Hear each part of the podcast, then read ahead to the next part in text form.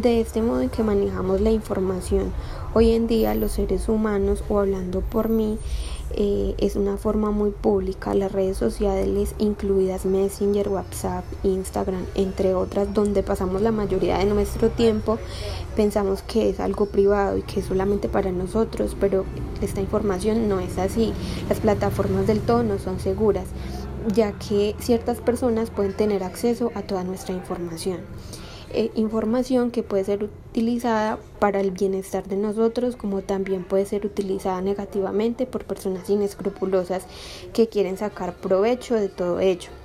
Em, por todo lo que vemos en el día a día, debemos tener precaución y tener mucha cautela sobre la información que ponemos o sobre, las cosas que hablamos de nuestros eh, diferentes canales de comunicación, ya que pues eh, estos canales de comunicación pueden ser utilizados para robarnos la información y de tal modo podemos ser estafados.